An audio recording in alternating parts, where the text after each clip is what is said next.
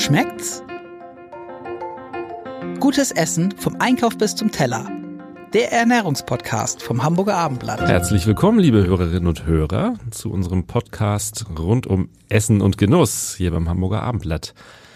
Ähm, dabei natürlich wie immer Angelika Himmer und unser Stargast Kalle. Gottes Willen. Weil Kalle kocht, nämlich. Ne? Guten und Tag. Kalle erzählt uns, äh, wie man es richtig macht. Auch das ist immer auch mit einem Fragezeichen versehen. Und bevor ich es wieder vergesse, mein Name ist Jan-Erik Lindner ähm, und ich übergebe zunächst mal an dich, Angelika. Ja, guten Tag auch von mir. Ähm, ja, Kalle heißt richtig Karl Michael Hofmann und betreibt seit einigen Jahren den doch recht bekannten und viel aufgerufenen, millionenfach aufgerufenen Kanal Kalle kocht. So sind wir irgendwann mal auf dich aufmerksam geworden und freuen uns jetzt sehr, dass du das, was du da deinen vielen äh, Fans per Video vermittelst, nun auch so ein bisschen im Gespräch erzählst. Genau. Und ähm, diesmal soll es, Mitte August haben wir noch Sommer, äh, mehr oder weniger, meteorologisch manchmal nicht so, aber ähm, diesmal soll es um Sommergerichte gehen. Und ähm, wir wissen ja alle, viele Gerichte schmecken in, nur in bestimmten Jahreszeiten. Wer möchte jetzt schon Grünkohl mit Kassler essen? Nein, ich Ne? nicht. Nee. Ähm, Im Moment sind ja, das wird immer gerne mit leicht verbunden, leichte Sommergerichte en vogue. Was magst du da am liebsten oder was fällt dir da zuerst zu ein? Oftmals, wenn es sehr, sehr heiß ist, und diese Phase hatten wir ja diesen Sommer ja aber auch schon, ne? also eben gerade stand ich noch vor dem Abendblatt in der Sonne und habe so gedacht, was erzählen die Leute, in Hamburg regnet es ja nicht immer. Ne? Also wenn es sehr, sehr heiß ist im Sommer und wenn die Sonne scheint, ähm, Sommerküche ist für mich dann auch oft mal was Kaltes. Äh, es muss dann nicht immer gekocht sein. Ähm, Salate springen da sofort in, mein, in meine Ideen, äh, ins Ideenkörbchen und natürlich aber auch alles, was irgendwie mit Gemüse zu tun hat und natürlich auch Barbecue. Ne? Wobei Barbecue, die Zuschauer auf YouTube wissen, das ist ja nicht so meine Baustelle, gehört aber in meinem privaten Essvergnügen auf jeden Fall mit dazu. Jetzt hast du schon vorgegriffen, das kommt alles gleich noch als Stichwort auf dich zu. Ja, Gott sei Dank, dann bin ich ja im Bilde. Ja, saisonale Zutaten sind ja über das ganze Jahr immer gefragt. Ähm, Ja. Was verarbeitest du derzeit gerne im Hochsommer? Also was, wo ich jedes Jahr überrascht bin, also wirklich jedes Jahr, wenn ich äh, auf dem Wochenmarkt zum Einkaufen gehe, wie früh eigentlich die Pfifferlinge immer da sind. Grundsätzlich ist es ja so, dass man so zum Thema Pilze eigentlich immer an den Herbst denkt, aber jetzt im Sommer Pfifferlinge wirklich richtig, richtig schön. Und Pfifferlinge entweder einfach nur so gebraten, wie sie halt sind, mit ein bisschen Butter und Zwiebeln, darf natürlich auch ein Olivenöl mit rein, anstatt der Butter, und dann auf einem Salat, ich habe es ja eben schon erwähnt, verteilt, oder einfach nur ein kleines Rührei daneben und eine Pellkartoffel, dann sind wir ja schon ganz, ganz weit vorne. Und natürlich alles, was im Frühling schon gut war, ist jetzt natürlich auch noch zu haben. Die ganzen wunderbaren Karotten, Kohlrabi, wie sie alle heißen, Rettich aus der bayerischen Küche, äh, hier oben im Norddeutschland viel zu sehr unterschätzt, auch als warmes Gemüse. Solche Dinge kommen bei mir jetzt auf den Teller. Leichte Sommergerichte. Sind Sommergerichte immer leicht? Sind sie immer fettarm oder fällt dir auch was fettig? Was Fettiges ein. was Fettiges ein? Nee, tatsächlich jetzt nicht so sehr. Ne? Ist auch nicht gefragt. Ähm, diese, ich, ich bin ja auch jemand, der sich immer drüber freut, wenn er mal so ein Schmorgericht aus dem Ofen herausholt.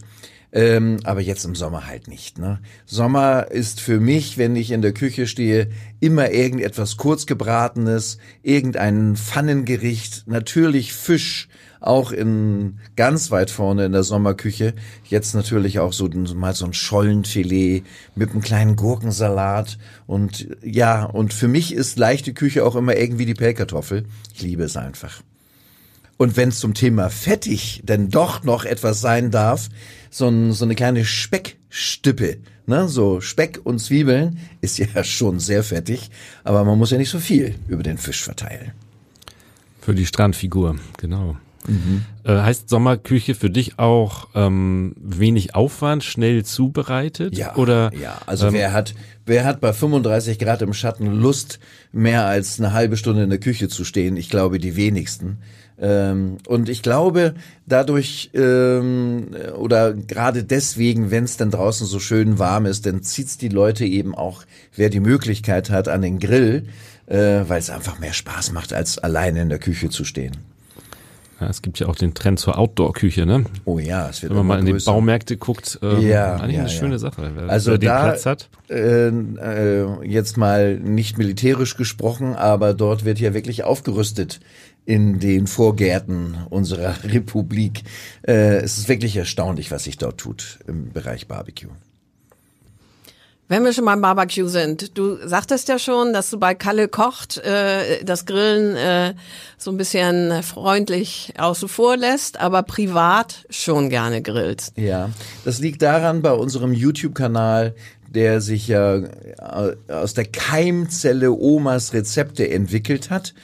Und ich habe es ja schon mal erwähnt, äh, Großmutter muss ja nicht meine sein, sondern allgemein alte, Rezepte.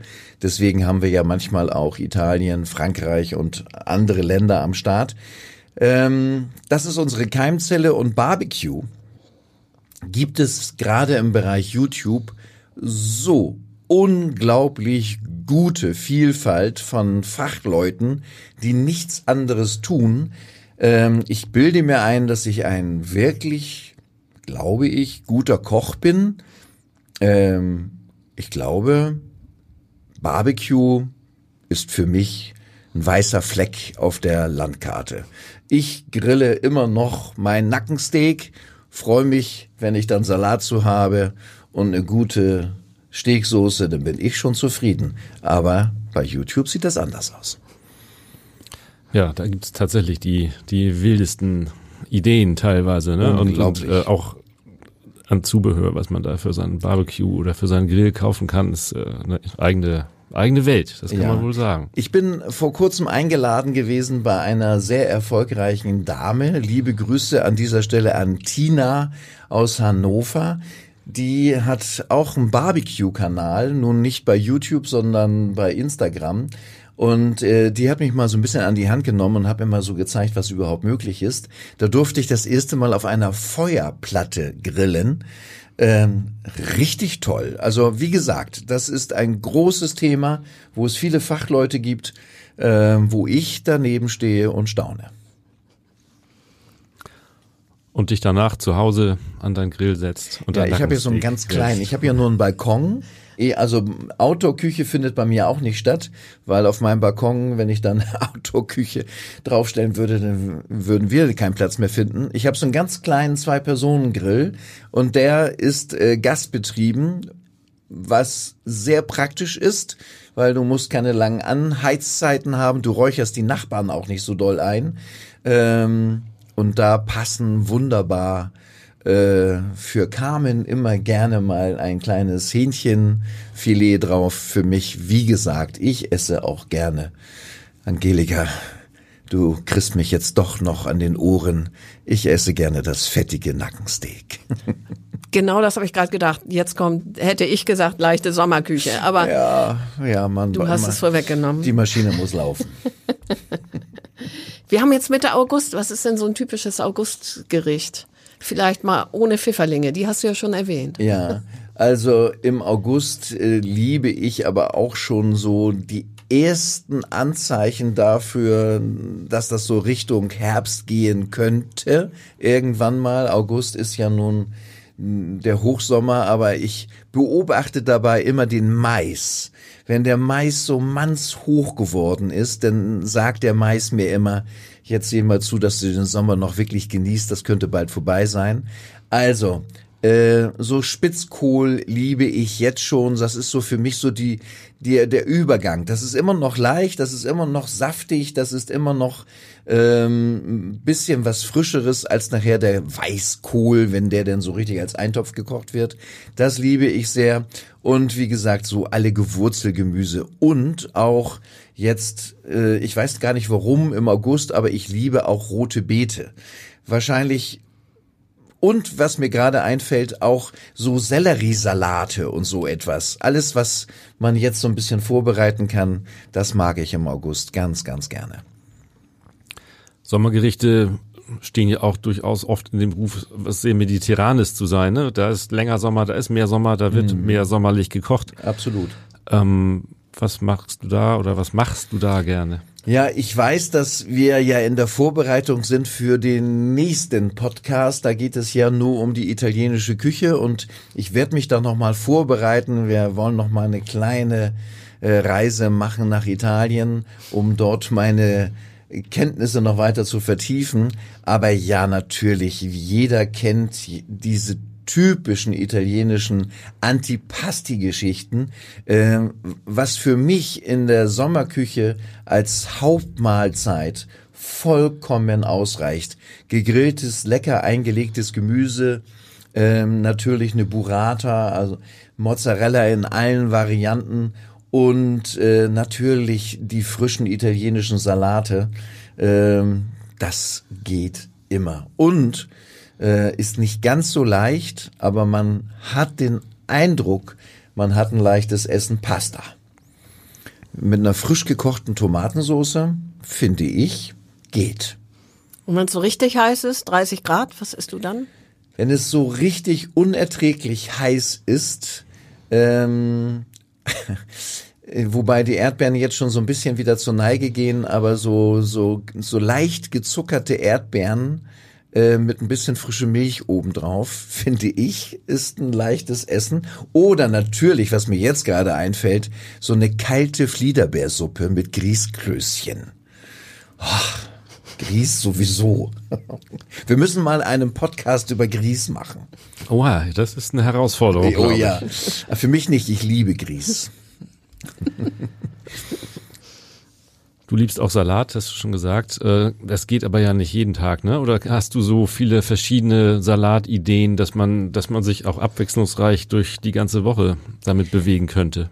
Ähm, ich glaube nicht, dass das wirklich jeden Tag geht, ähm, aber oft, sehr oft. Also ich ähm, könnte jeden zweiten Tag Salat haben und das wird mir auch nicht langweilig, äh, weil man kennt es ja aus den Studentenkneipen so aus aus, aus aus meiner Zeit, als ich so losgezogen bin, da gab's ja immer diesen typischen ähm, griechischen Salat, ne? Irgendwelches Grünzeug, dann waren da möglichst günstige Oliven drauf, möglichst günstiger Schafskäse, eine Pepperoni und dann hattest du ja schon ein Stückchen Knoblauchbrot an der Seite, dann war das ja schon fertig. Das kann man heute ja auch in nett machen, mit netten Oliven, mit einem guten Schafskäse. Das geht für mich immer. Und genauso diese Klassiker. Wer mal so einen richtigen Nizza-Salat mal essen durfte, mit Pellkartoffeln und Ei und roten Zwiebeln und natürlich einem hoffentlich guten und vernünftig gefangenen Thunfisch, ähm, das ist schon prima. Und was mir jetzt in dieser kleinen Aufzählung äh, in jedem Fall äh, nicht fehlen darf, ist der Caesar Salad. Finde ich toll. Finde ich einfach toll. Und im Sommer jetzt auch mit Pfirsich und Nektarine so ein, so ein kleiner Salat, Serrano-Schinken, nur ein kleines Dressing gemacht aus Olivenöl und Zitronensaft, da ein bisschen äh, Pfirsich- oder Nektarinenspalten drauf und Serrano-Schinken oder Parmaschinken. Lecker. So, jetzt haben wir schon ziemlich viele Salate. Machen die dann auch satt? Oh ja. Schon, ne? Oh ja. Serrano-Schinken im letzten Fall. Also, äh, Caesar Salad machst du mit oder ohne Fleisch? wie es gerade sein soll. Muss ja nicht immer Fleisch drauf sein. Und wie machst du das Dressing? das Caesars Dressing ist ja eigentlich auf Mayonnaisenbasis. Liebe Zuhörer, an dieser Stelle äh, möchte ich darauf hinweisen, was ja von Ihnen da draußen niemand ahnen kann, wenn die Angelika mir so eine Frage stellt, begleitet sie diese Fragen mit einem prüfenden Blick. Äh, schade, dass man das nicht sehen kann. Und ich verkrampfe jedes Mal auf dem Stuhl. Angelika. Glaube ich nicht. Doch, du, bereitest dich immer sehr, sehr gut vor. Und zurück zum Caesars Dressing. Ähm, es ist ja eigentlich auf Mayonnaisenbasis und natürlich kommt da ein bisschen Senf rein, ein bisschen Knoblauch, geriebener guter Parmesan äh, und Sardellenfilets. Da sind wir ja schon relativ weit vorne. Ähm, ich mache das Ganze allerdings ohne Ei. Ich rühre meine Mayonnaise äh, nur mit Milch und Öl und mit ein ganz klein bisschen Senf. Das reicht als Emulsion. Und das Schöne ist, äh, wir müssen uns keine Sorgen machen im Hochsommer mit rohem Ei im Dressing. Halte ich für sehr, sehr wichtig. Und ja, dann ist das ja schon fast fertig, das Dressing. Kann man übrigens auf einem bekannten YouTube-Kanal sich mal in Ruhe angucken. Werbung in Guter Tipp. Sache.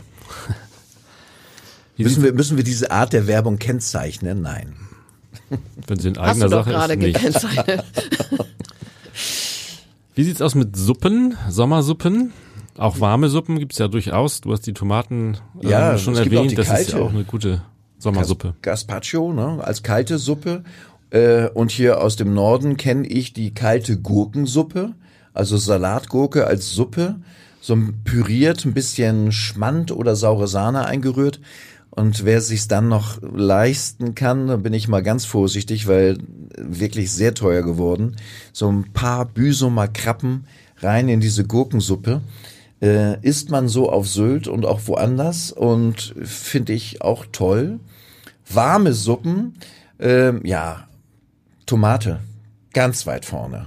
Und so eine Tomatensuppe im Hochsommer mit so ein paar Stückchen Mozzarella, die so im letzten Moment hineinkommen. Ordentlich frischer Basilikum reingeworfen im letzten Moment. Das geht. Ein Stückchen Knoblauchbrot an die Seite. Fertig. Wir haben ja jetzt eine riesige Vielfalt an Gemüsen. Ja. Außer Spargel. Spargel fällt aus als Suppe. Was hättest du sonst noch so als Gemüsesuppe anzubieten? Also natürlich, wir hatten die Pfifferlinge schon am Wickel. Auch daraus kann man natürlich eine der weltbesten Suppen überhaupt kochen. Und ähm, wenn wir, ich hatte vorhin den Mais schon erwähnt, auch eine Maiscremesuppe mit so ein bisschen Chili abgeschmeckt, da hast du die Schärfe, da hast du das Süße, finde ich richtig, richtig toll. Und natürlich, was man auch nicht vergessen darf, sind die Kartoffeln, die jetzt natürlich äh, ihre Hochzeit erleben. Eine Kartoffelsuppe muss ja auch nicht immer äh, wie Beton vom, vom äh, Löffel rutschen. Die kann man ja auch mal leicht kochen äh, mit ordentlich Gemüse ähm, und vielleicht einfach mal ein bisschen mehr Gemüsebrühe noch drin. Dann hast du da auch eine leichte Suppe, die auch im Hochsommer schmeckt. Gib uns mal ein bisschen, bisschen mehr Einblick. Wie, wie machst du zum Beispiel dann so eine leichte Kartoffelsuppe?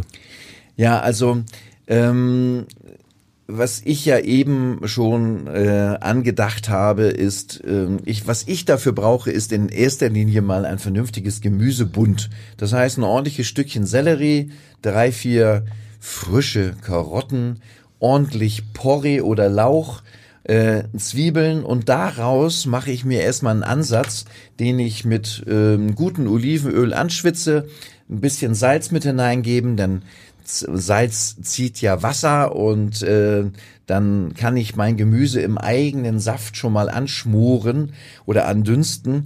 Dadurch habe ich einen ganz tollen Grundstoff, den fülle ich dann auf mit einer selbstgemachten Gemüsebrühe und gebe dann halt meine mehlig kochenden Kartoffeln dazu, äh, die ich dann natürlich gewaschen, geschält und in kleine Stücke geschnitten habe. Und dann ist die große Frage, gebe ich das Ganze so als Suppe hinaus, weil dann bleiben die Stückchen noch so ein bisschen, wie sie gewesen sind, eine klare Suppe, oder ich benutze meinen Pürierstab und dann habe ich meine Cremesuppe. Obendrauf ein Klacks saure Sahne Ja, es braucht nicht viel Sahne mehr wahrscheinlich dann, ne? Das ist ja, Cremesuppen stehen ja manchmal so im Verdacht, so sehr sahnig, auch so betonig zu sein. Ja. Ähm, Fettig. durchaus auch das, ja. ja, man kann es leicht kochen, wenn man Ja. möchte. Mich interessiert auch das Rezept für die Maissuppe. Also ich stelle mir vor, dass du so einen Kolben, Maiskolben im, am Wochenmarkt kaufst und dann erstmal die kleinen Körnchen da alle rauspulst. Ist das so? Äh, das äh, würde ich jetzt gerne bejahen, kann ich aber nicht. Äh, ja, ja, auf die Gefahr dass ich jetzt ähm, ein paar Zuschauer verliere auf YouTube. Nein, da benutze ich tatsächlich mal einen Dosenmais, weil die Arbeit spare ich mir. Trotzdem, das frische Gemüsebund kommt auch dort als Grundlage hinein und dann kommt der Mais, der halt dann schon gar ist. Und ich habe nicht ganz so viel Arbeit hinein. Einmal mit dem Pürierstab durch und alles ist gut. Und du hast es ja schon gesagt, ähm, stundenlang in der Küche stehen und, und Mais poolen. Nein. Gut, das kann man auch vielleicht draußen machen, Ja. aber Auf dem Balkon. auf dem Balkon. Und der, das, der Qualitätsunterschied zwischen frischem Mais und Dosenmais an dieser Stelle äh, muss man mal Abstriche machen. Gegenüber dem, was man sonst gewinnt an Zeit, an Lebensfreude. Verwendest du dann auch mal frischen Mais für andere Dinge, wo er nicht in der Suppe ver... Tatsächlich zum Barbecue. Also den koche ich mir dann so ein bisschen vor, ne? auch so ein bisschen nett abgeschmeckt, Salz, Pfeffer und ich gebe da auch immer so ein bisschen in mein Dünstwasser ein bisschen Honig mit hinein, dass der Mais erstmal gar ist. Und dann äh, pinsel ich ihn gerne mit so einer Knoblauch-Chili-Butter ein und dann so im letzten Moment so auf dem Grill, so dass der so ein bisschen Farbe bekommt.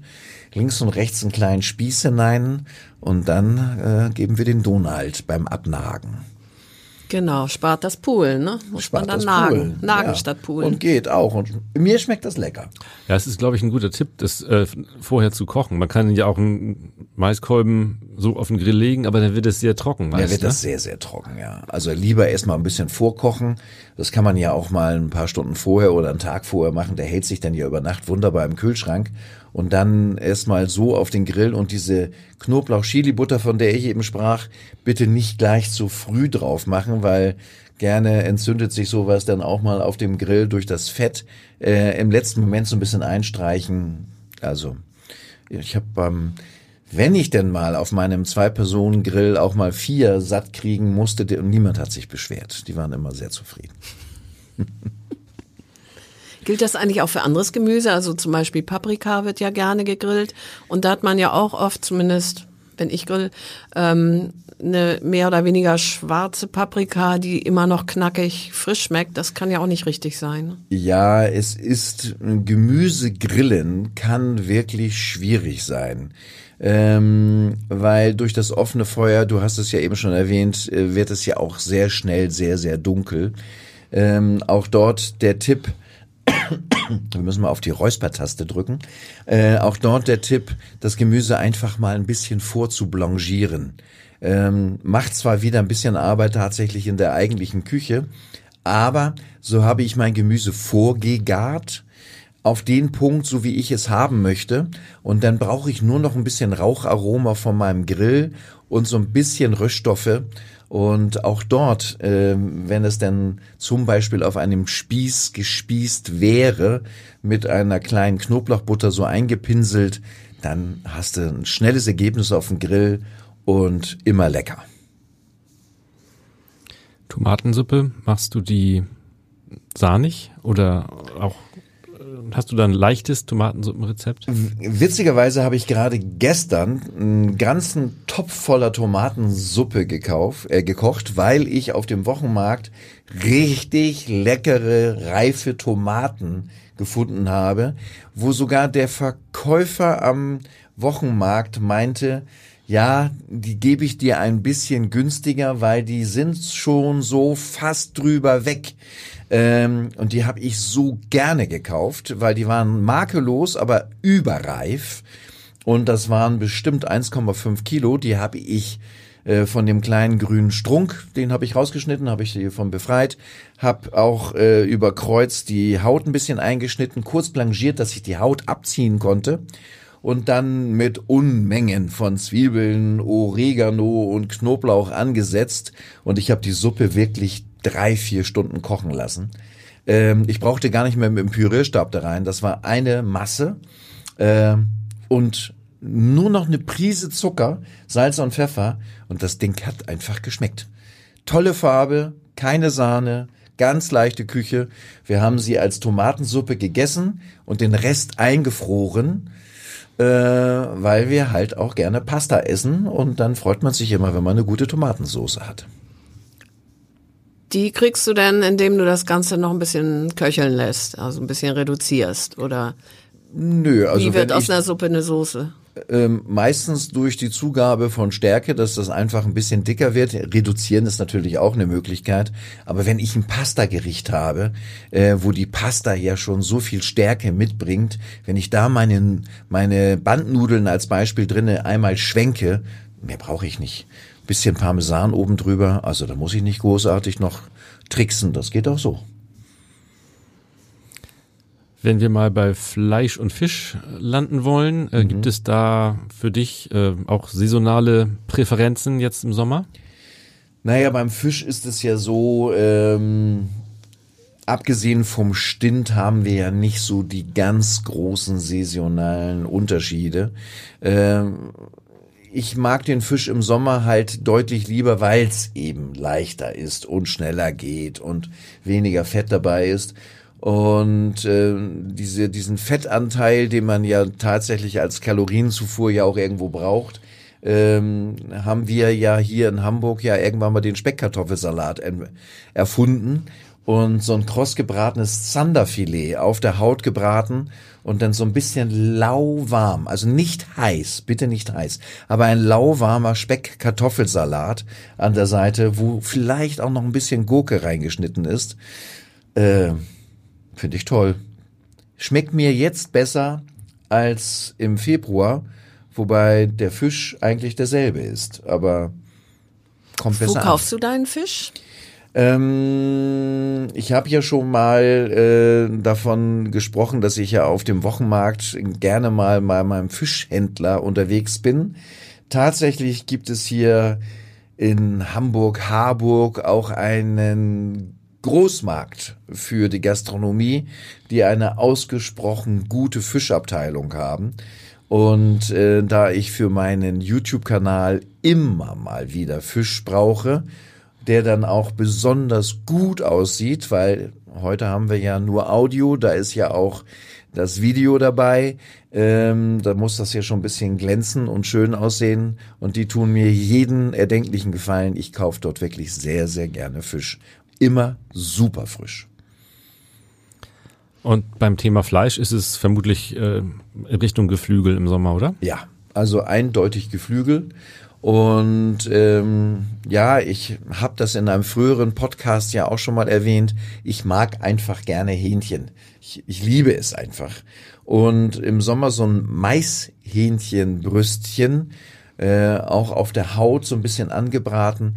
Und äh, kleiner Tipp für unsere Zuhörer, wenn man äh, so von so einem Hähnchenbrüstchen, was man mit Haut kaufen konnte, die Haut kann man mit dem Finger lösen, braucht man gar kein Messer. Wenn man die Haut so ein bisschen hoch nimmt und unter die Haut ein Blättchen Salbei drunter steckt, dann die Haut an die Stelle zurücklegt, wo sie mal gewesen ist und dann kurz anbrät. Es ist so lecker. Ein bisschen frische Limette so drüber geträufelt, knusprige Haut, schneeweißes Geflügel und dann der Salbei und die Zitrone oder Limette. Toll. Kommt das bei dir auch auf dem Grill, um nochmal darauf zurückzukommen? Ähm, wenn ich mit diesem Hähnchenbrüstchen arbeite, äh, ist mir die offene Flamme meistens äh, zu, zu direkt und macht mir viel kaputt. Aber ich habe das große Glück, dass ich bei meinem ganz kleinen Winzgrill auch noch einen Bereich habe, wo eben eine geschlossene Grillfläche ist. Und da lege ich es dann drauf. Das ist das Geheimnis der, der krossen Haut, weil das ist ja bei vielen so ein bisschen der, der, will ich sagen, der Knackpunkt, aber das, was viele nicht ganz so hinkriegen, wenn sie nicht Es ist erfahren auch sind. eine Frage der Geduld. Es ist auch wirklich eine Frage der Geduld. Und viel Hitze hilft da wenig. Manchmal ist es so, dass man es einfach noch einen kleinen Moment äh, liegen lassen sollte. Und tatsächlich ist das so, ähm, dass ein normaler Backofen, der dann Oberhitze hat, dem Grill in diesen Dingen dann doch überlegen ist. Wenn ich für vier Personen ein Maishähnchenbrüstchen mit einer krossen Haut haben möchte, schiebe ich es doch, doch gerne in den Ofen und schalte die Oberhitze ein. So, ich glaube, allmählich kommen wir so Richtung Nachtisch. Ja, ja Gott sei Dank. Creme Karamell. Als leichtes Sommergericht. Oh ja, das geht. Es kommt ja auch immer auf die Größe der Droge drauf an. Ne? Also ich, wenn ich Creme Karamell esse, muss es ja nicht ein Suppenteller voll sein. Da reicht ja auch ein kleines Ge äh, Gefäß oder in dem man das pochiert hat. Wichtig ist, äh, oder wenn ich sage Creme Karamell, gehört alles andere auch dazu, denn auch die Karamellcreme äh, oder Was macht den Unterschied? naja, bei, bei, der, äh, bei der Creme Brûlée, also die, darauf wollte ich eigentlich hinaus, ähm, da ist es ja so, da kommt der Zucker oben drüber, wird dann kurz geflemmt und bei der Creme Karamell, hatte ich jetzt gerade eben verwechselt, glaube ich, äh, ist es ja so, dass der Zucker unten drunter ist. Und ich glaube, wenn ich beides vor mir stehen habe und ich soll mich entscheiden, ist es dann doch die Creme Karamell. Weil die darf dann auch aus dem Kühlschrank kommen und ist dann doch noch ein bisschen leichter. Gefühlt. Du kannst dir als Sommeralibi ein bisschen Obst dazu servieren. Ja, also äh, ein paar frische Beeren an der Seite als Alibi, ja. Du hast schon gesagt, die Erdbeerenzeit neigt sich langsam dem Ende. Ähm, sind Kirschen jetzt bei dir auf dem Tisch? Ich habe leider wenige Allergien. Ähm, zum Beispiel Walnüsse gehen bei mir leider überhaupt gar nicht. Und bei Kirschen ist es ähnlich. Äh, oder bei überreifen Birnen habe ich diesen Effekt auch. Dann habe ich irgendwie so ein Kratzen so im Rachenbereich. Deswegen, ich mag Kirschen eigentlich vom Geschmack her super gerne. Ich war auch mal Landesmeister im Kirschkern Weitspucken. Ähm, also ich habe da meine Erfahrung, aber ich kann sie so roh nicht so gerne oder nicht so gut essen. Wenn ich frische Kirschen kaufe oder weil Carmen die Kirschen liebt, äh, welche mitbringt, ähm, habe ich sie gerne auch so in einer Kirschgrütze. Äh, ihr kennt alle die Hamburger Grütze und das kann man natürlich auch nur mit Kirschen machen. Äh, Kirschen. Äh, und äh, dann geht's. Wenn sie einmal so ein bisschen Wärme erfahren haben, dann geht's. Rote Grütze, Hamburger rote Grütze, da sind ja auch andere Beeren dann noch mit drin, Ja. oft eben auch Kirschen. Ähm, war, ich denke, das war auch mal ein Sommergericht. Heute kriegt man das ja irgendwie so das ganze Jahr über, oder? Ja, das liegt, glaube ich, so ein bisschen am Convenience, ne? Weil wenn du jetzt in irgendeine Gastronomie gehst in Hamburg, musst du, glaube ich, lange, lange suchen, bis du mal eine selbstgekochte Hamburger rote Grütze findest. Ähm, das Problem der Hamburger roten Grütze ist, dass man sie so gut vorbereiten kann und dass die sich relativ lange hält. Sprich Convenience. Ähm, selbstgemacht ist es dann doch noch ein bisschen was anderes. Und im Sommer. Und im Sommer. Wie machst du die, die Grütze? Ähm, ich nehme einen guten Trauben- oder Kirschsaft, den ich mir kaufe, weil den habe ich nicht zu Hause selbst gemacht. Den koche ich einmal auf und ich, die sind ja meistens schon so süß, dass man mit weiterer Zugabe von Zucker wirklich äh, sparen kann, also da muss nichts mehr rein. Und wenn dieser Saft einmal erwärmt ist, man kann dann, wenn man es möchte und wenn man es mag, noch eine kleine Stange Zimt mit hineingeben, wie meine Oma immer gesagt hat, Stangenkanel. Äh, die mit hinein und das Ganze mal so ein bisschen ziehen lassen und mit einer leichten Speisestärke äh, andicken diesen Saft, dass der eigentlich deutlich zu dick ist. Und solange der dann noch heiß ist, gebe ich dort meine frischen Beeren. Einfach einmal rein, rühr einmal um und stell's an die Seite. Dadurch schmelzen oder platzen einige Beeren, geben so viel Saft ab, dass der eigentlich zu dicke Traubensaft genau die richtige Konsistenz hat und es geht super schnell und eigentlich gut, Der, die frischen Früchte müssen nicht mehr aufkochen. Zwetschgen. Langsam werden ja die Pflaumen reif. Was fällt dir denn dazu ein? Mhm. Kuchen. Kuchen. Oh. Auf jeden Fall Kuchen. Pflaumenkuchen. oh, gibt es irgendetwas Besseres? Ich mag am liebsten den Pflaumenkuchen mit auf dem Hefeteig und dann die Pflaumen so aufgeschnitten mit der, mit der Fleischseite nach oben und darüber noch so diese typische Glasur. Äh, da eine Kugel Vanilleeis und du hörst von diesem Mann eine halbe Stunde lang gar nichts mehr. Ich liebe es. So lange brauchst du, um das aufzuessen. Äh, ich habe ja nicht von einem Stück gesprochen.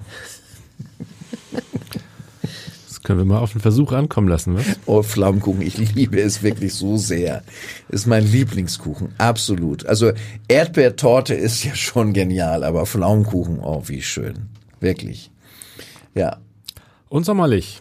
Wenn man ihn nicht allzu sehr mit den Wespen teilen muss, ist es noch mehr Genuss. genau. Das ist ja auch Wunderbar. eine Kombo, die keiner will, aber unvermeidlich, glaube ich. Ne?